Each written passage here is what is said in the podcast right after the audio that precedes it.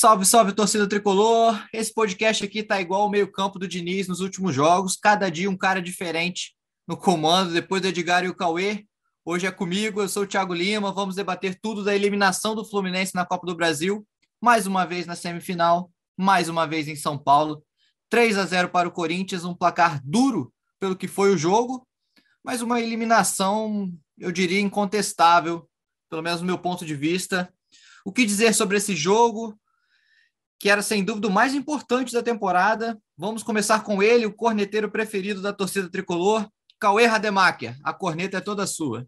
Fala, Noel. Fala, galera tricolor.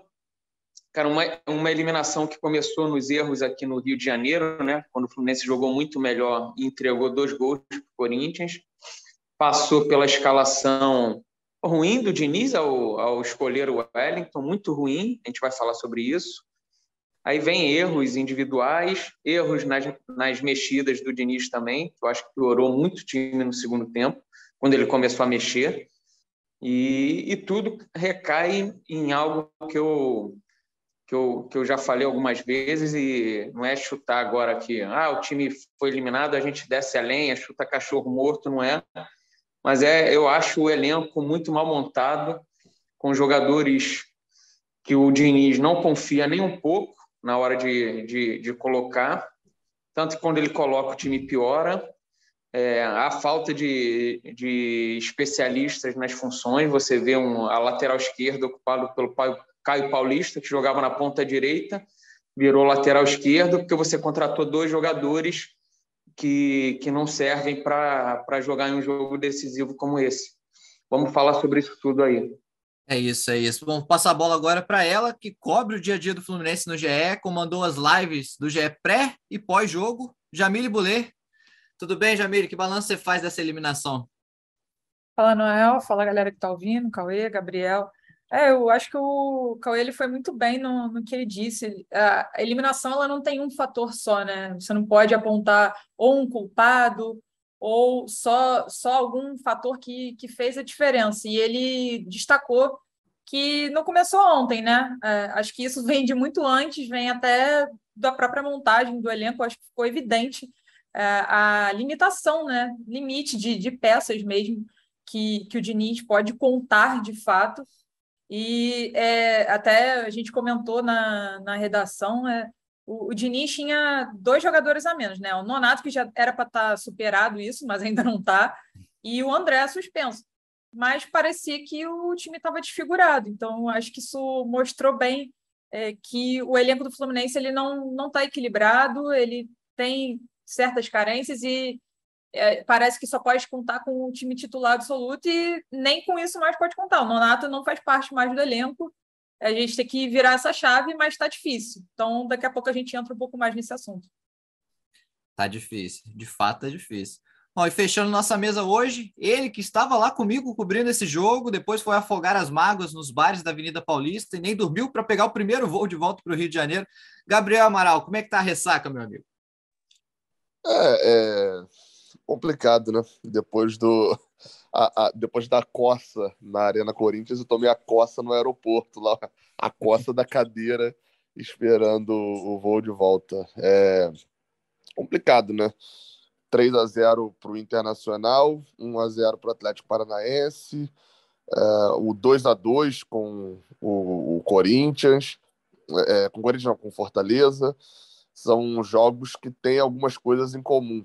É, Fernando Diniz vai precisar fazer o que te, sempre teve muita dificuldade na carreira a partir de agora só com o Brasileirão, que é pegar, juntar os cacos de eliminação e juntar os cacos de um esquema que já é, tem dificuldade para poder sair da, da, marcação adversária, sair dos encaixes adversários e evoluir. É, esse vai ser o desafio dele depois de ser eliminado da Copa do Brasil, com esse 3 a 0 como o Cauê disse, com poucas opções mas com as opções que tinha, ainda com algumas escolhas erradas.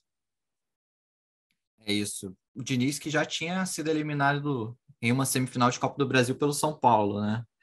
Ele repetiu a dose contra o Corinthians. É, então, vamos começar falando desse jogo pela escalação, né? O Fluminense foi a campo com Fábio, Samuel Xavier, Nino, Manuel e Caio Paulista.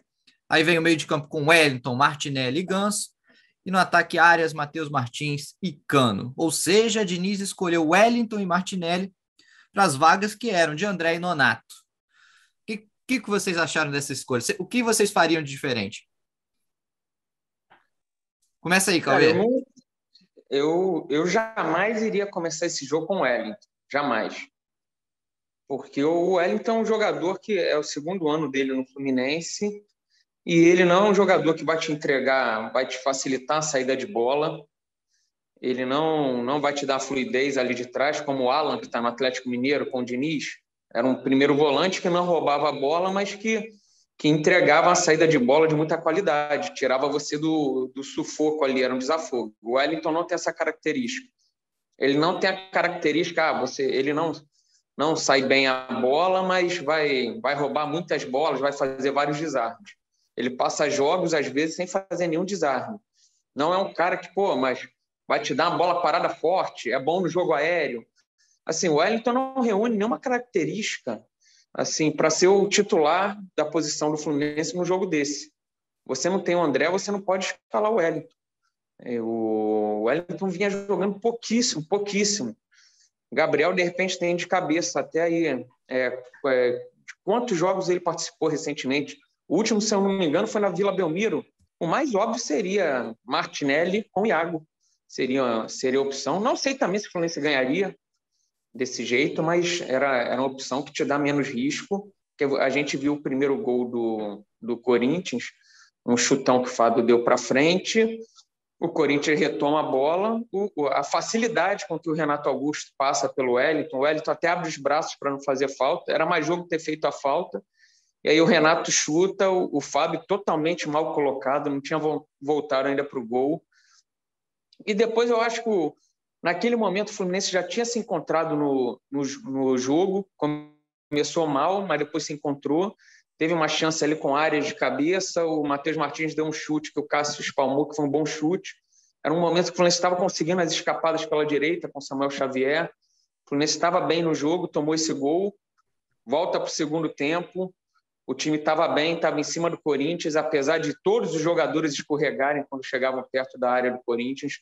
Uma coisa que eu não consigo entender, porque que não troca a chuteira, porque que não fica em pé. Cada hora caía um, mas mesmo assim o Fluminense chegando, e a partir do momento que o Diniz mexeu, botou, tirou o Matheus Martins, botou o William, o time começou a piorar. Tinha melhorado com a entrada do Natan no lugar do Wellington, mas aí o William na ponta nunca rendeu, não rendeu esse ano em jogo algum na ponta. Eu, eu entendo que o Diniz tem que tentar alguma coisa para ganhar, empatar o jogo, mas a partir daquele momento eu acho que o time foi piorando, eram uns 20 e poucos minutos do segundo tempo. E aí depois as outras mexidas, então, o Fluminense ficou uma zona completa. O Marrone entrou, não sei nem a posição que o Marrone entrou, tinha até esquecido que o Marrone tinha entrado. Só lembrei quando ele pegou uma bola que ele deu uns três giros nele mesmo para ver para onde ele ia, que ele não, ele não sabia para onde ia. Aí ficou o Natan na lateral esquerda, a lateral direita ficou sem dono, saiu Samuel Xavier. Ficou, ficou uma bagunça completa e toma aqueles dois gols já de fim de jogo, mas em que o time não conseguia mais chegar na área do Corinthians. É, o Jamil, você teria, concorda com o Cauê? Teria ido de Martinelli e, e Iago também? É, o Noel, acho que eu também teria optado por essa escalação, né? Acho que até no, no último no jogo anterior contra o Fortaleza, o Iago ele ele estava claramente ele precisando de mais ritmo, né? Muito tempo sem jogar, mas se o Iago estava precisando de ritmo, imagina o Wellington, né? Assim, não tem, na minha opinião, não tem muita tem muita diferença. Eles ficaram longos períodos sem, sem jogar, então no quesito ritmo seria muito parecido, mas pelo menos o Iago jogou contra o Fortaleza. E o Wellington, ele já tem esse histórico também de a torcida pegar no pé, não estou tirando razão, nem dizendo que tem que pegar no pé, mas é, é até uma escalação perigosa, porque o, o cara já entra mais pressionado que o normal, sabe? E, e, ele tem as limitações dele, isso é evidente.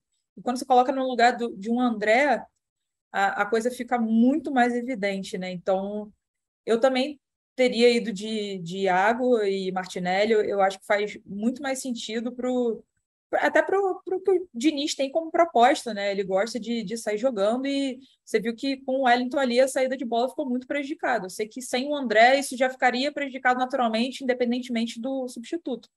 Mas ficou muito prejudicado essa, essa coisa do chutão que o Diniz acabou reclamando e aí saiu o gol. É, acho que o Fluminense ficou sem, sem opção ali. E o André ele tem essa capacidade né, de, de se movimentar, de aparecer, de ter mais, mais recursos, né?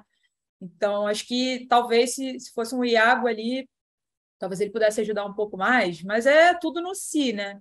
Mas eu concordo com o Cauê, eu também teria ido de Iago Martinelli.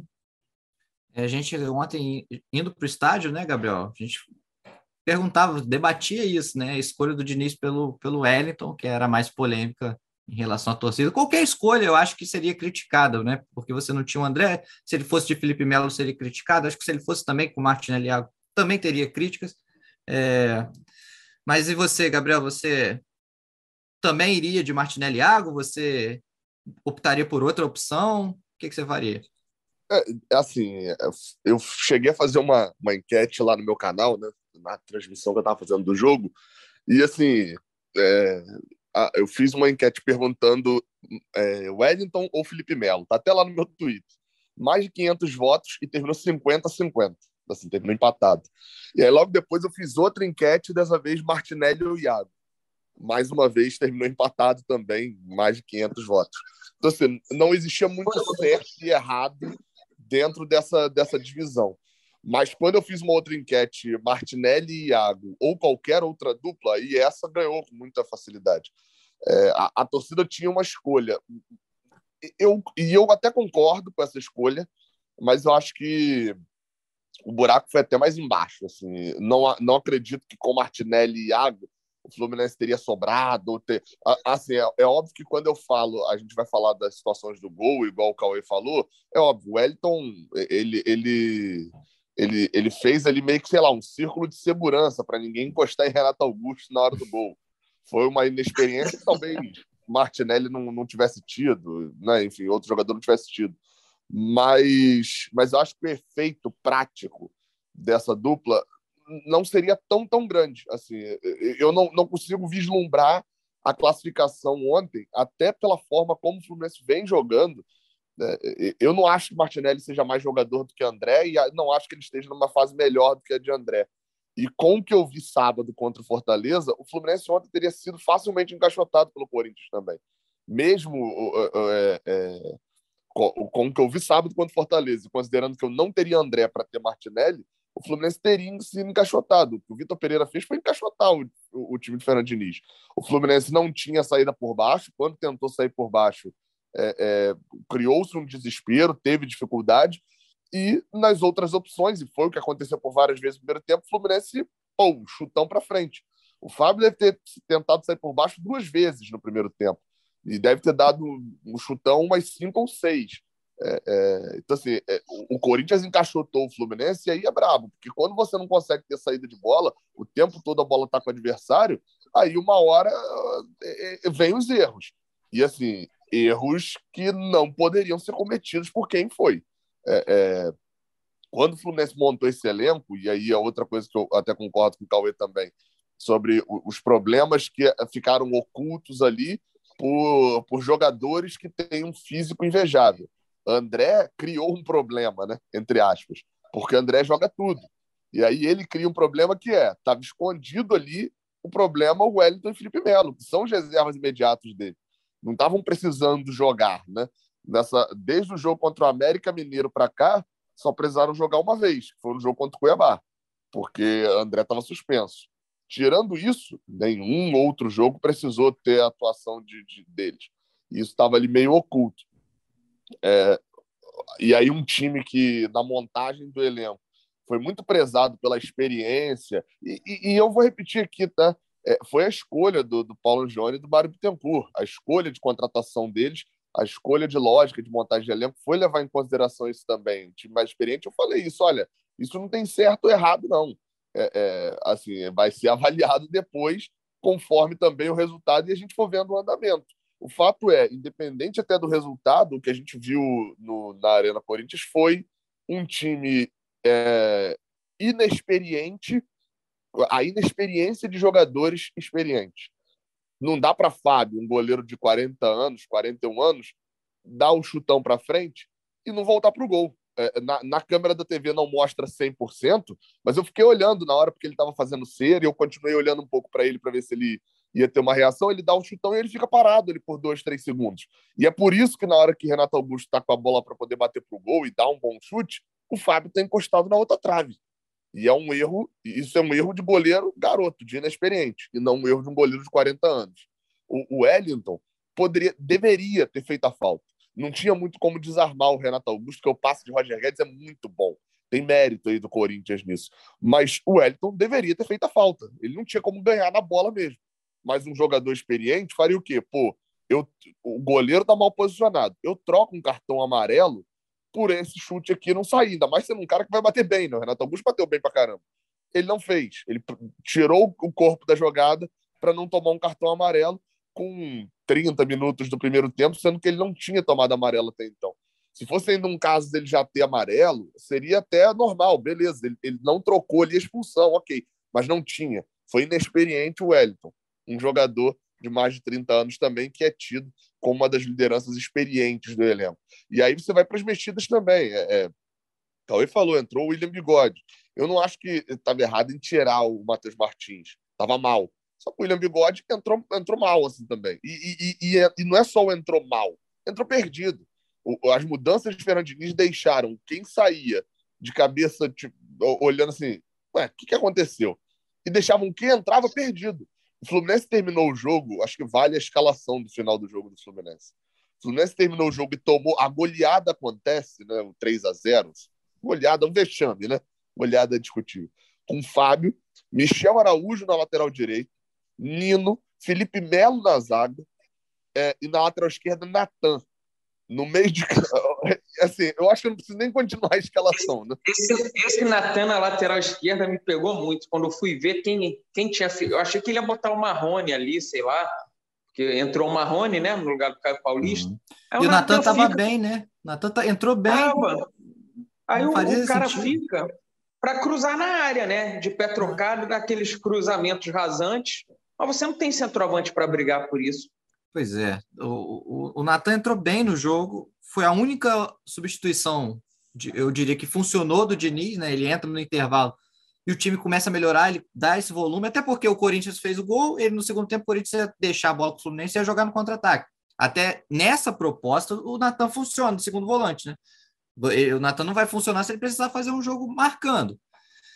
Enfim, aí ele muda tudo e, de fato, essa escalação que termina o jogo é, é bizarra, né? As, as, as, posições onde está cada jogador. O Diniz até argumenta na, na coletiva que perder de um, perder de três seria eliminado de qualquer jeito, ele arriscou.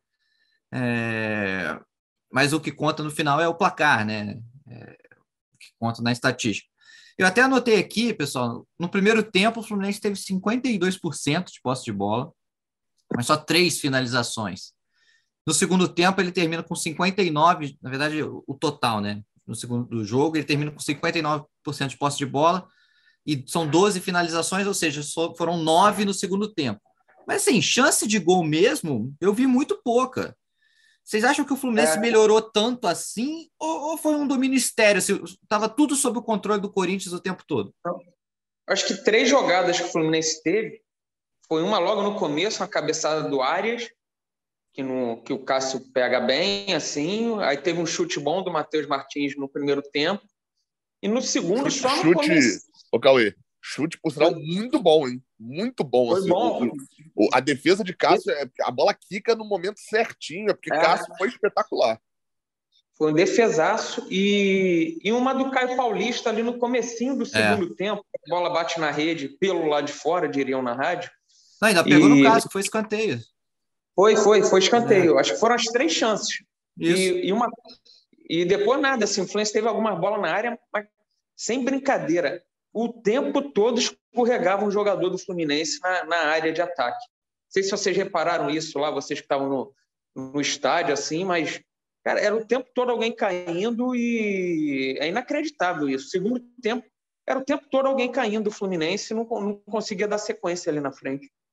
Mas eu reparei também que tinha muito jogador do Corinthians caindo.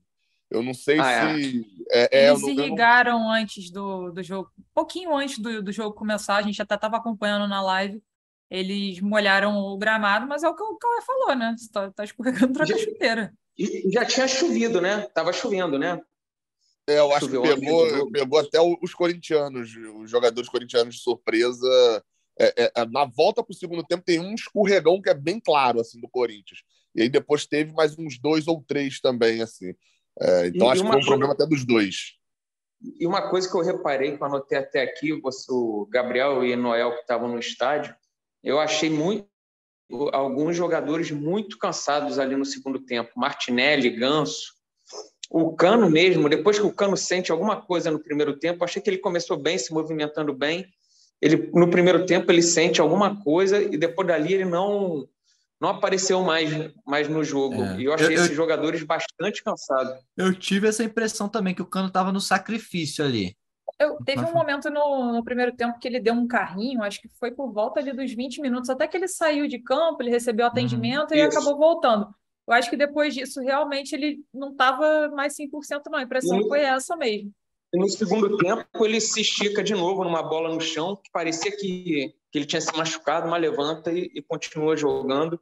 Mas ele parou de tocar na bola desde que ele, desde que ele saiu para ser atendido ali no primeiro tempo, ele meio que sumiu do jogo.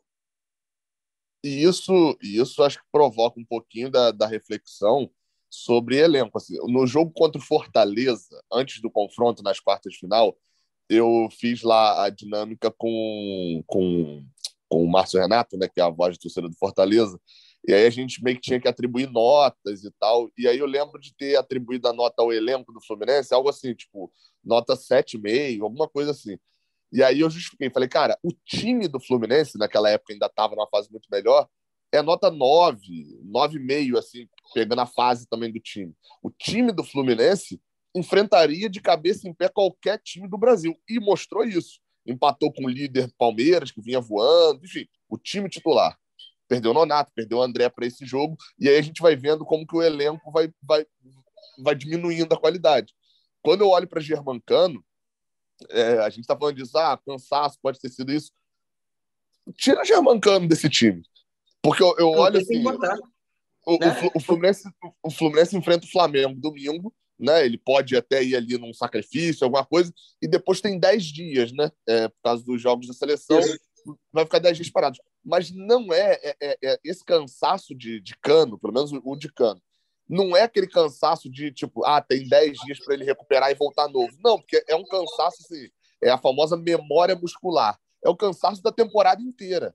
É aquele cansaço que só vai ser curado depois de, tipo assim, um mês de férias, uma nova pré-temporada, com, com, com, muita calma. Não é, esses 10 dias não, não, vão encher a bateria toda de novo. Então, o, o, o, Fluminense vai precisar nessa reta final, não vai ter Germancano em todos os 12 jogos que faltam. Isso, assim, começa a me parecer um pouco visível. E aí a gente vai com quem? Com o William Bigode? Melhorou um pouco ali jogando por dentro, realmente. Eu, eu concordo que ele, ele, ele até quase que se reinventou no Fluminense ali jogando por dentro. Mas ainda assim, pouquíssimo confiável. A gente está falando de um... Porque a gente não está falando só da entrada de William Bigode, a gente está falando da saída de Germancano. É, é, então a gente começa a ver várias posições que a gente olha para o banco e fala assim, putz, e agora? Como é que a gente vai fazer? E, e o Alan, por, por onde anda Alan, Gabriel? Então, o por onde anda já é muito curioso, né? Anda o Alan, o, o Alan já consegue andar é, é, é, é, assim, eu, eu tô, eu falei Porque isso ontem na sala de imprensa. Banco, né? É, não, eu, eu, falei isso ontem na sala de imprensa e, e eu tenho medo, não torço para isso, é importante deixar claro isso. Mas o Alan tá começando a ter a cara de de amores para mim dessa, dessa geração. É, é, da contratação, a torcida queria e tal, e, e assim, o Fia, é óbvio, o Alan tem toda a relação de amores, não tinha, tô exagerando. Mas, né, assim, até agora, nada, né? É, é já... Tudo bem que eu entendo, a contratação é, é mais pro ano que vem mesmo, ele chegou, mas assim, Alan já tem quase 400 dias que não joga uma partida oficial, né? Acho que isso é. é, é e, e, a partida oficial foi de um campeonato quase que amador, né? Que é o campeonato chinês. É, cadê o, o, a contratação para essa temporada? Não tem reserva o Germancano. É, o, o, O Alan, de é, fato. E uma coisa. Ah, fala, Coy. Não, pode falar, pode falar. Era outra coisa. Não, eu só ia falar que o Alan, de fato, com a lesão que ele teve nos primeiros treinos, virou uma contratação para 2023, né? Ele, ele ainda vai jogar esse ano, mas não vai, não vai atingir o auge dele, não vai ser um jogador, a princípio, decisivo, pelo menos expectativa Ô, interna. Oi, oi. Não, é, é, porque mesmo sem a lesão, a gente já estava falando de um jogador que ele, se ele tivesse, não tivesse tido a lesão, né?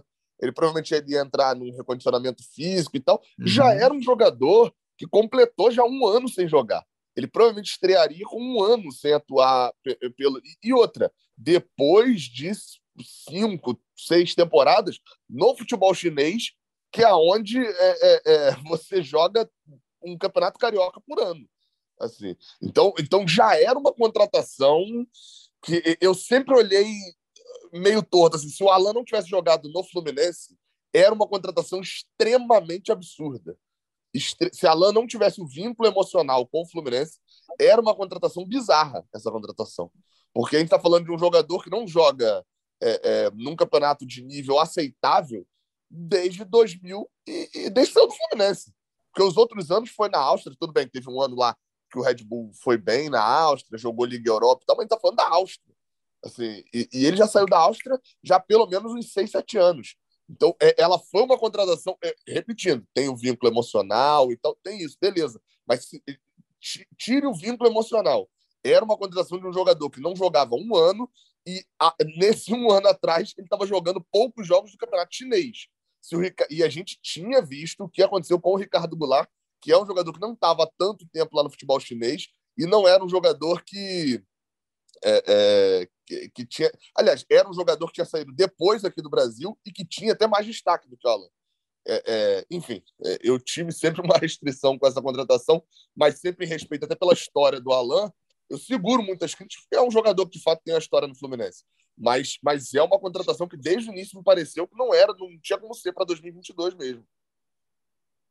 É, e o, o Alan, na verdade, um ano, eu acho que era um ano do último gol, porque se eu não me engano, o último jogo dele é dia 1 de fevereiro desse ano. Se eu não me engano, é isso. É... Não, mas aí era, era, um, era um pelo, pela China, mas aí não era jogo oficial. É, era, isso. Era... Assim. não, acho que era até eliminatórias é, da é, Copa. O, o, então, mas pelo clube dele, o último jogo dele é, é, é lá no.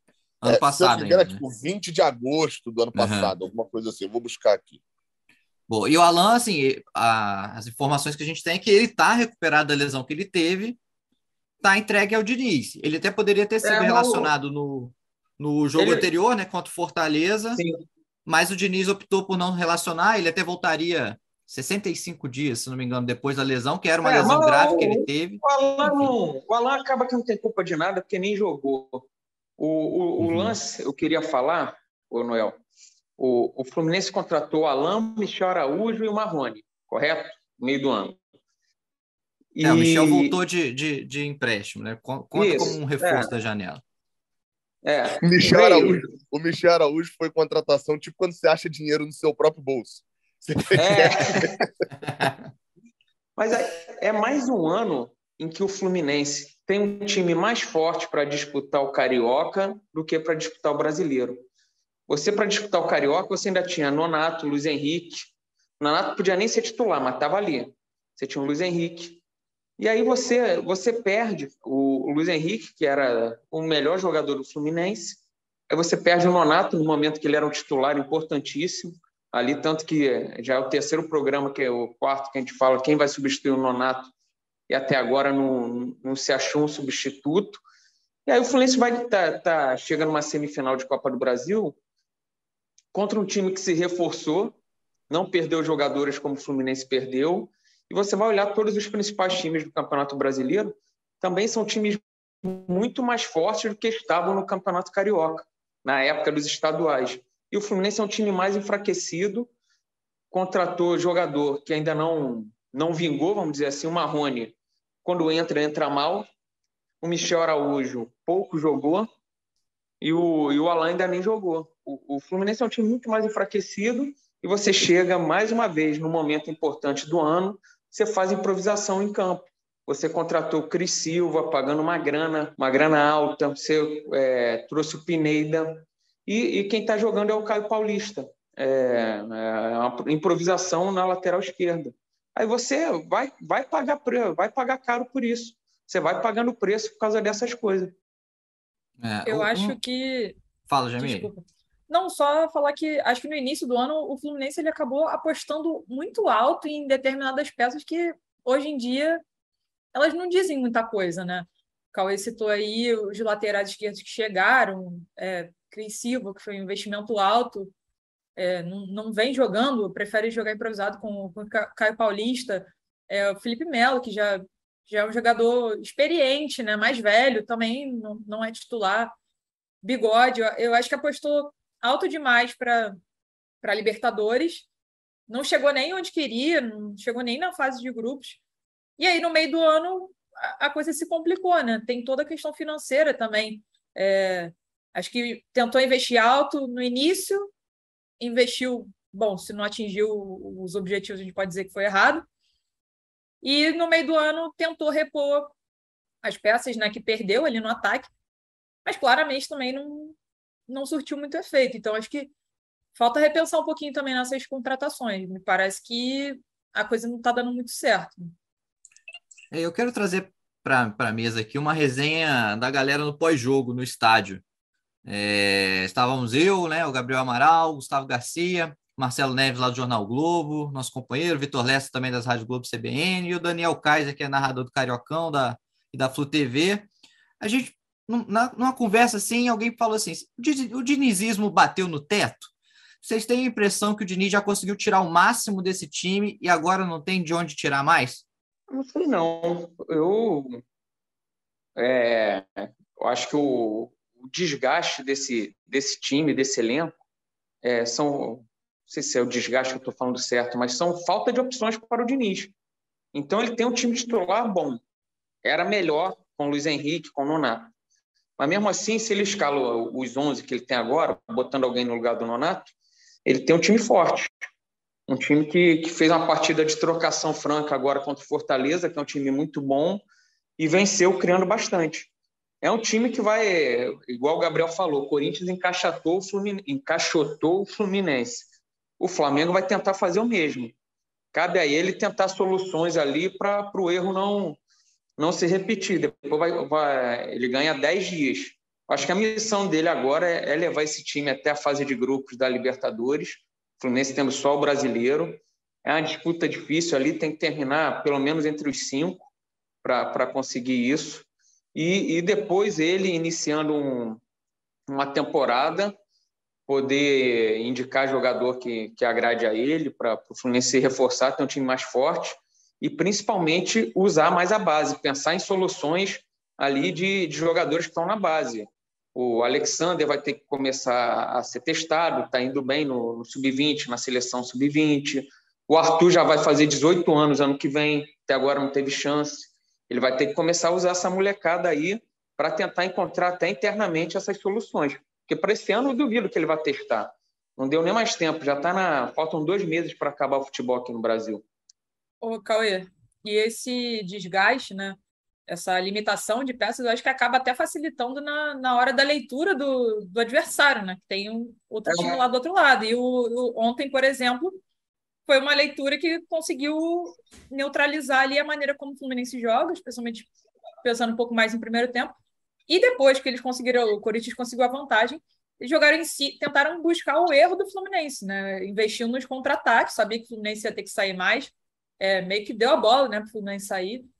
E aí investiu no contra-ataque, então conseguiu elaborar uma estratégia para superar esse, é esse estilo do Diniz, justamente por isso. Se ele tem essa limitação, se né, nas substituições ele tem que desfigurar o time para tentar alguma coisa, facilita ainda mais né, para o adversário conseguir. É, é por...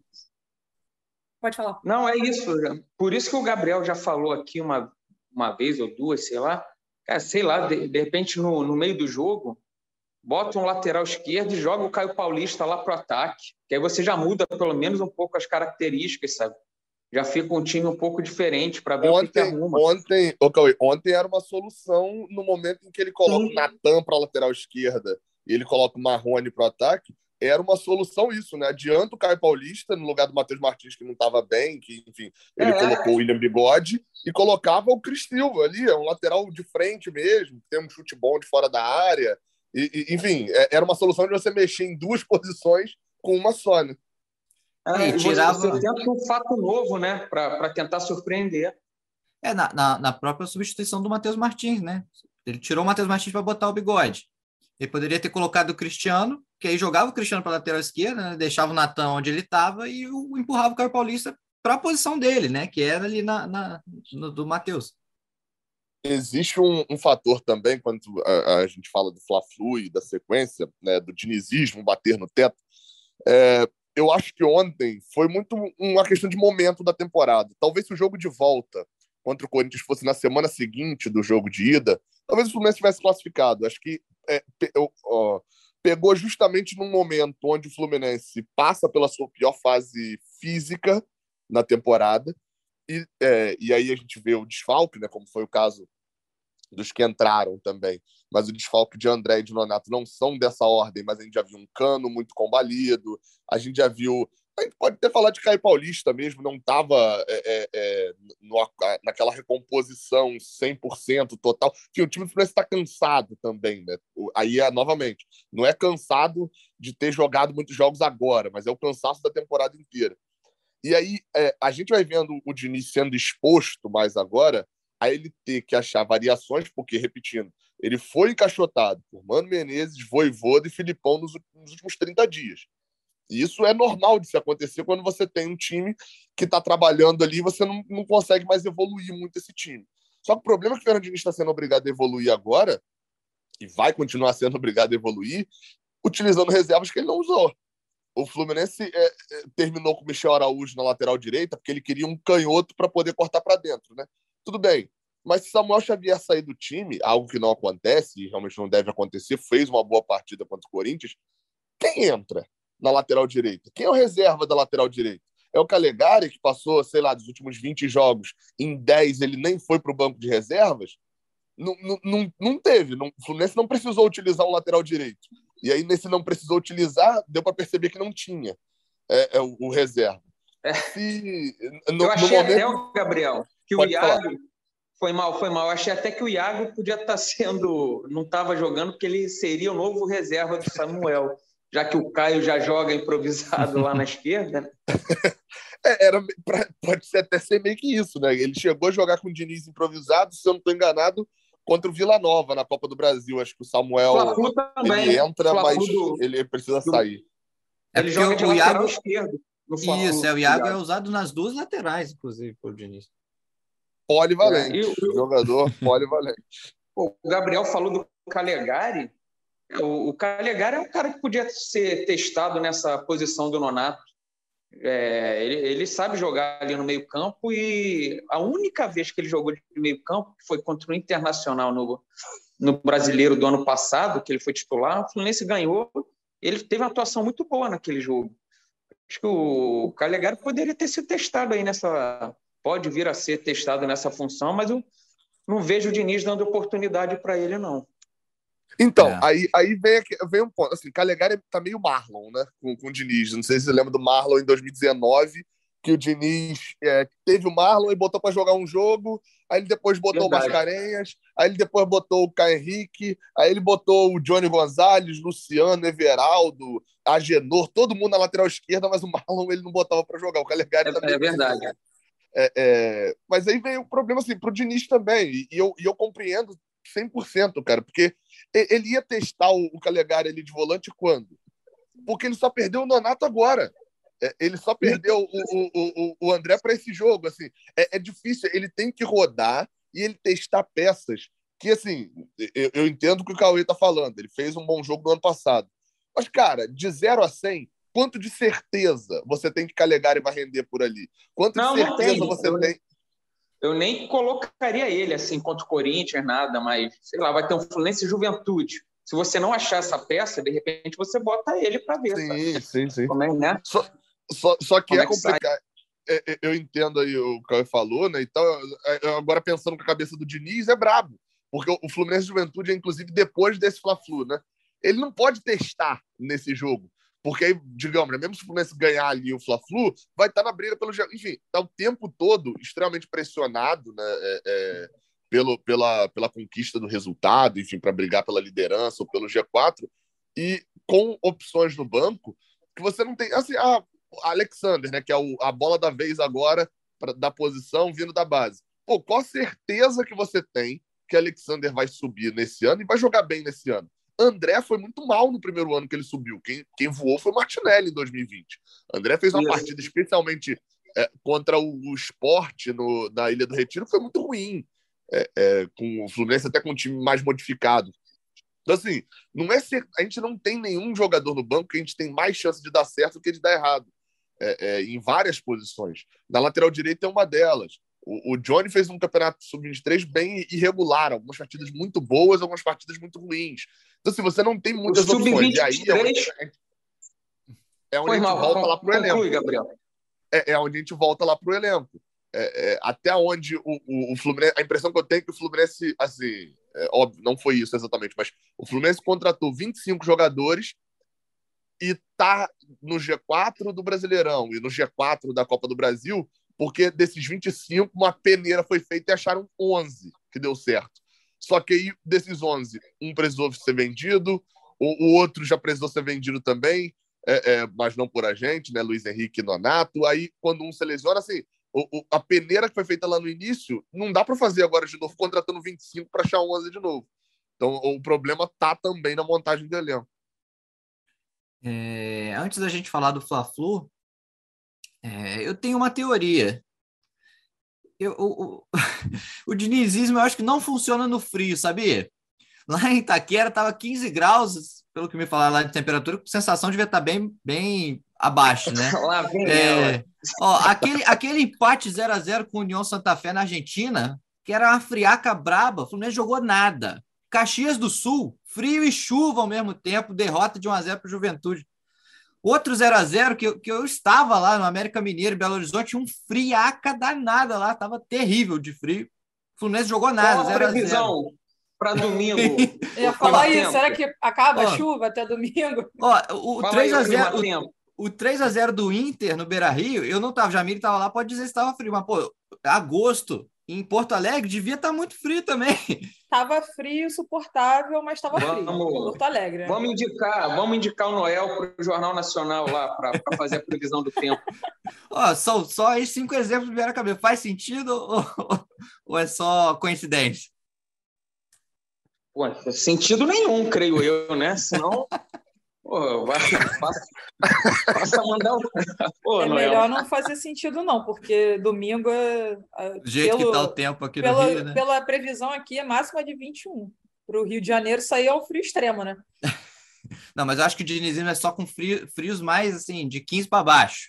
Ah, é, então, não, não é no frio Rio de Janeiro, né? O Rio é, de Janeiro exatamente. não tem esse frio.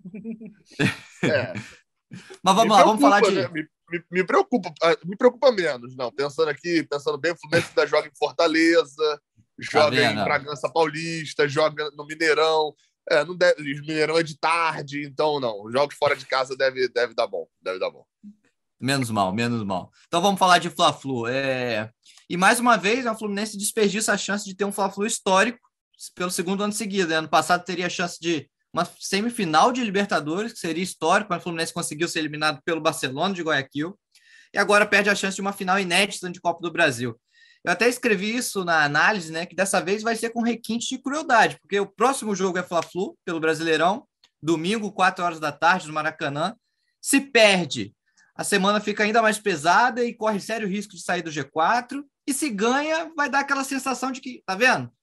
Mesmo o, o rival sendo muito favorito, dava para ganhar, esse título era possível. E eu te pergunto, Cauê, é o jogo mais importante da história do Fluminense? É, o Gabriel até já antecipou falando que o jogo contra o Juventude, eu ia inserir ali, quando ele disse que não dá para testar, eu ia falar, porque é o jogo mais importante da história do, do Fluminense. Mas esse próximo jogo agora, o Fla-Flu, tem tudo para ser porque você perde para o Corinthians, ali vai definir o que você vai brigar no brasileiro.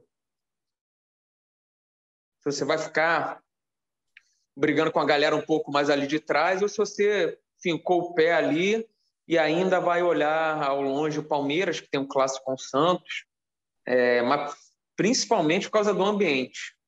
É fundamental o Fluminense ganhar esse jogo ou, ou empatar jogando bem. A, a vitória é fundamental pela tabela, que tem um grupo ali com seis times que estão muito próximos uns, do, uns dos outros. Né? O Atlético Mineiro, que é o sétimo, tinha ficado ali uns, tá, uns cinco pontos do Fluminense, mas é um time que tem que abrir o olho também para chegar.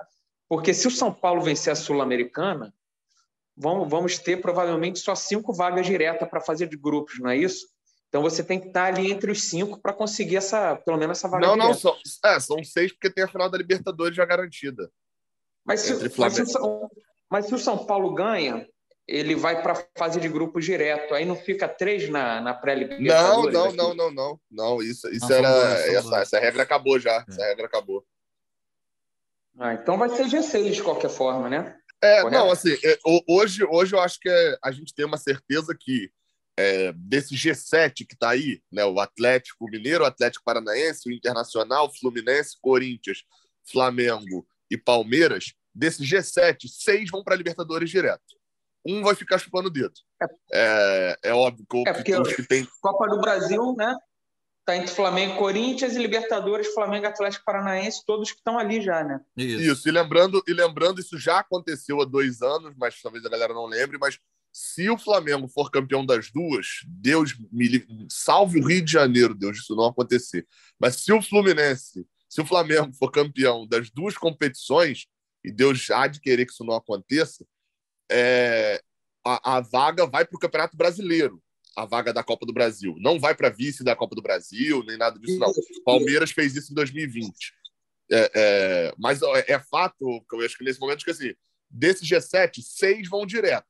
Aí pode acontecer, por exemplo, do Atlético Paranaense ganhar a Libertadores, se Deus quiser, mas ficar em sétimo. E aí um dos seis primeiros ficar com, com a vaga. Mas enfim, desses seis aí, desses sete, eu não acredito no América Mineiro, nem no, no Red Bull, nem no São Paulo, nem no Santos, nenhum desses não. furando essa bolha, não.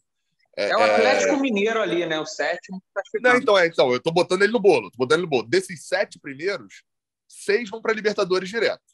Um vai ficar com, com, com a vaga da, da pré, assim. É, é, e, e, nesse momento, óbvio, o Atlético Mineiro é o que está mais para trás. Então, o Fluminense precisa. Assim, acho que falar de título nesse momento é, é muito, muito surreal, tanto pelo Fluminense quanto pelo Palmeiras, né? Mas o Fluminense precisa se manter como aquele, aquele time que assim, o Palmeiras vai torcer para perder para ele ser campeão, mesmo já estando é. com milhões de pontos à frente, porque isso é garantir. E aí, sobretudo, esse jogo contra o Flamengo. É, o Cauê falou, eu, eu, eu fiquei pensando assim: é, é esse o ponto. É a tranquilidade.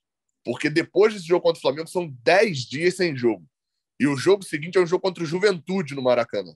Então, assim, é um jogo que, se não chegar turbulento, o Fluminense é plenamente favorito com o Wellington, com o Michel Araújo de meia central, com o Marcos Felipe de ponta esquerda. Né? Assim, é, é, o Fluminense é favorito nesse jogo. Mas não pode chegar pressionado. E eu acho que, infelizmente, que com a situação toda que aconteceu, o empate ele não é um já, já não é um resultado que deixa a torcida tão tão tranquilona assim, porque o empate vai descer muito o Fluminense na tabela. Eu acho que tem esse, falei, esse problema. Eu falei, é aquele empate jogando bem, né? Que dá confiança que o time não, não sentiu tanto a eliminação. Que o, o Palmeiras foi eliminado da Libertadores e penou depois para ganhar do, do Juventude em casa, né? Foi um 2 a 1 ali, bem. Apesar do Juventude ser muito fraco, não foi aquele jogo tranquilo para o Palmeiras, né? É. Tem, tem isso ainda. Mas é... tem que ver se estava frio, né? Tem que ver se estava tava frio ah, também. É. Vai estar tá frio no, no, Rio de Janeiro para enfrentar o Juventude. Se vai ter um nevoeiro. Bom, então é isso, galera. Vamos chegando ao fim ao podcast de hoje, episódio dolorido de mais uma eliminação em 2022. É, eu me despeço de vocês com uma pergunta. É hora de mudar peças? De repente dar chance ao Marcos Felipe, Cristiano, Alexander talvez? Eu, eu me despeço achando que de repente o, o Cris Silva e o Caio Paulista, eu não, eu não vejo tanta diferença, mas de repente você pode botar um Cris Silva na, contra o Flamengo, o André volta, e ali no meio de campo eu iria de Martinelli ou Iago, eu não iria de Natan de jeito nenhum.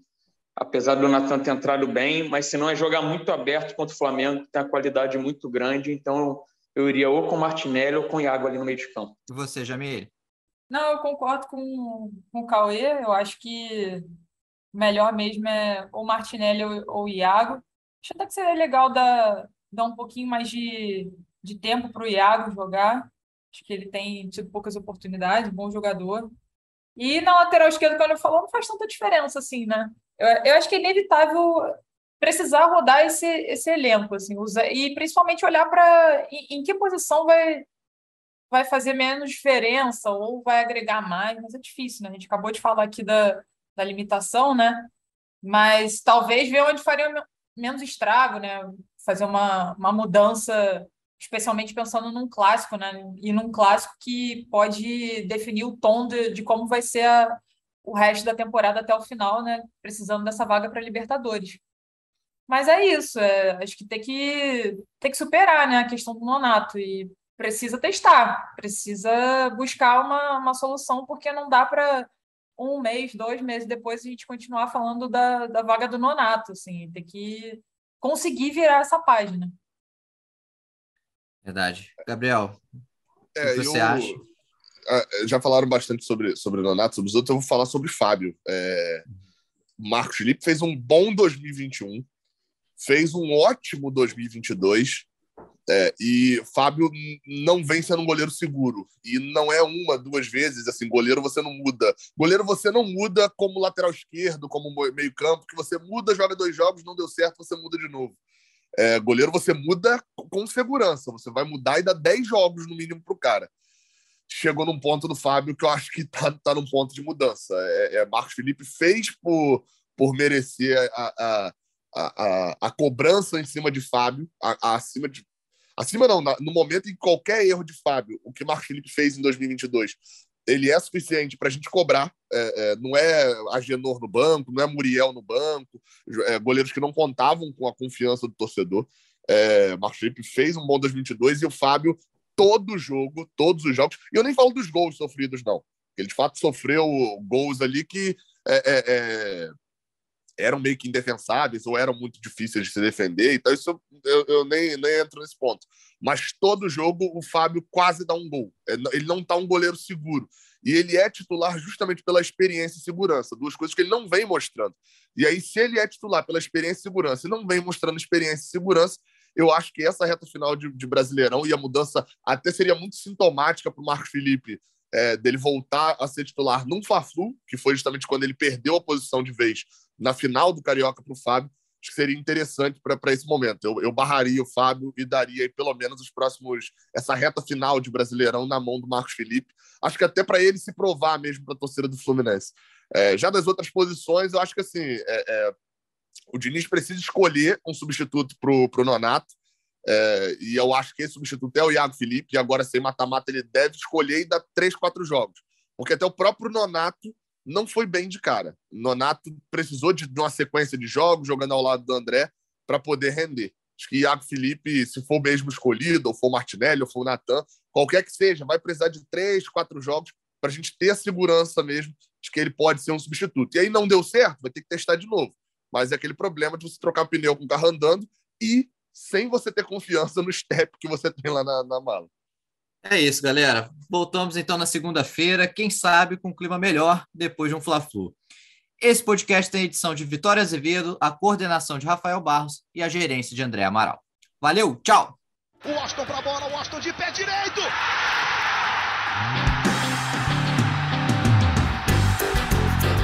Sabe de quem?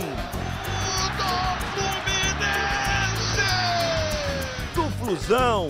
do tricolor das Laranjeiras. É o GE Fluminense.